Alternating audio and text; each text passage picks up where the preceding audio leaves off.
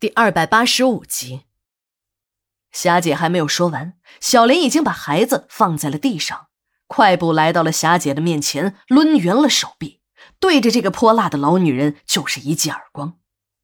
这记耳光的响亮程度让在场的人都很震惊。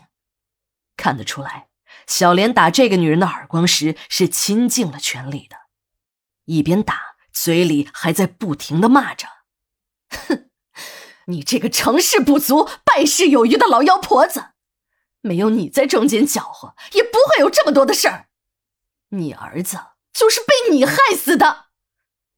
霞姐是出了名的母老虎，从来也没有吃过亏，今天挨了嘴巴子，那还得了？伸手便要去抓小莲。正在这时，戏剧性的一幕发生了。张百万看自己的老婆挨了揍，不但没有帮他。当张百万看见自己老婆要去打小莲时，还死死的拉住了她。霞姐一看，更是急了眼。张百万别看在外面很牛气，可到了家里还是怕这个母老虎三分的。你这个没有心肝的，你的老婆挨了揍你不帮，你还来拉我，你长心了没有啊？我早就看明白了，你和这个小妖精有一腿。这个有一腿后面的话还没有说完，霞姐的脸上又多了几个巴掌印儿，这几个嘴巴打得更狠，瞬间，霞姐的脸上便隆起了几道血红的印记。霞姐真的有点呆了。张百万虽然在外面有活阎王的称号，可由于自己的家庭更有背景，自己的弟弟阿水又是澳门赌场上的大亨。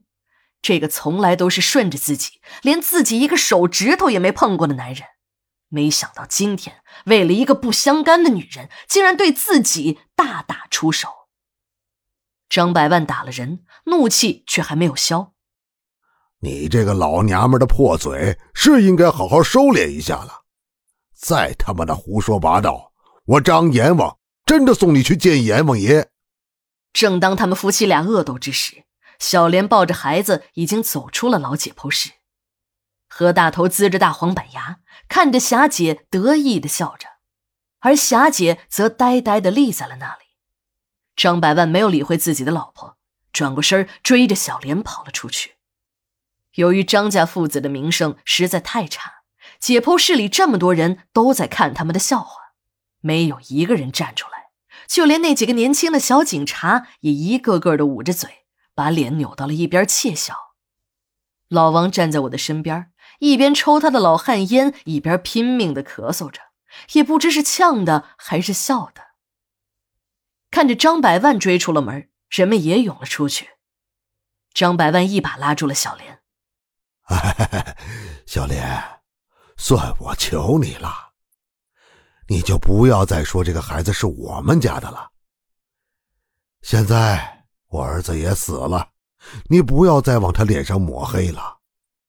你们母子的生活费，我会让会计按月打到你的账户上。有啥难处，你什么时候找我都行。我那点事儿你也都知道，我们各自行个方便。我们张家的名声毁了，对你也没有什么好处。我斗不过你，我服了，算我求你了。求你了，张百万低声下气的哀求着小莲，而小莲呢，却没有丝毫动心的样子。这时的张百万扑通一声跪在了小莲的面前，头深深的埋在了地上。小莲听了张百万的话，嘴角撇了一下，发出了一阵轻蔑的冷笑：“哼，你在外面养了多少个小的，和我没有关系。不过我告诉你，你养多少也没有用。”那都是些不下蛋的鸡，公爹，我没说错吧？不过你还是得看紧点儿，多戴几顶绿帽子不要紧，可千万别让自己家的鸡下了别人家的蛋。要让我看啊，公爹，你是眼瞎心也瞎。啥原因呢？我现在就不多说了，你马上就会明白的。但还是可以先告诉给你一句。那就是你们张家天生就是断子绝孙的命。说完，小莲一阵哈哈大笑，那笑声听起来有点让人不寒而栗。史馆长看周围的人散的差不多了，兴奋的对我说：“你不用走了。那个高副主任呀，被双规了，拔出萝卜带出泥，连那个主管人事的副局长都一起进去了。”那天的认尸后，第二天便开始了对张勇遗体的解剖。公安局在接到了张百万报案的当天，便对张勇的尸体进行了初步的检查，没有发现任何他杀的痕迹。但何大头自己承认张勇是他杀死的，还说的是有鼻子有眼，说是自己花钱买通了张家的保姆，用慢性毒药毒死了他。当警察问到那是什么毒药，又是在哪里购买时，他又以自己的记性不好。文化程度低，看不清上面的英文字母为由进行推脱。